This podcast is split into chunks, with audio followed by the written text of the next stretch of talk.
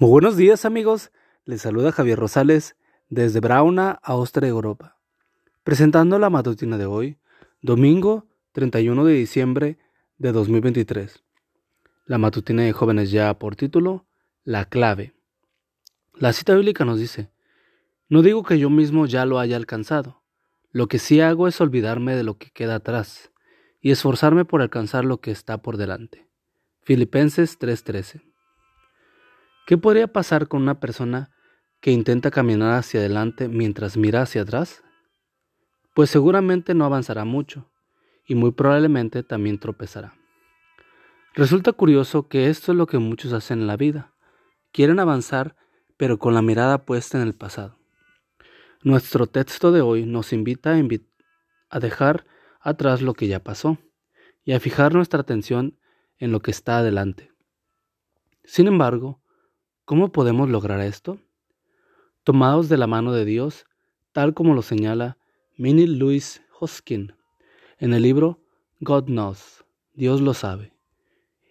Y dije al hombre que estaba a la puerta del año, dame una luz para internarme en lo desconocido. Y él me respondió, pon tu mano en la mano de Dios. Eso será mejor para ti, mejor que una luz y mejor que un camino conocido.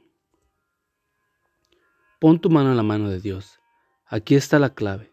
Aférrate a la diestra del Todopoderoso y recorre los 365 días del nuevo año confiando en que su dirección será para ti. Mejor luz que un camino conocido. Deja atrás los fracasos del año que terminó, tus desalientos y tus pesares. Si un amigo te dio la espalda, hay otros que estarán a tu lado para apoyarte en los momentos difíciles. Si experimentaste un fracaso sentimental, Dios proveerá una pareja idónea para ti. Si tuviste problemas académicos, en el nuevo año las cosas irán mejor. Si no has tenido buena salud, con la bendición de Dios vas a mejorar. Si un proyecto que iniciaste no prosperó, ya habrá oportunidad de reiniciarlo o de emprender otro, para, para la gloria de Dios. Coloca no solo tu mano, sino también toda tu vida en las manos de Dios.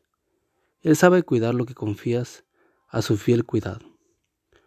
Hasta aquí te ha ayudado y siempre te sustentará con su diestra poderosa. Por mi parte, oro a Dios para que estas lecturas devocionales hayan sido de utilidad en tu vida. Lo han sido para mí.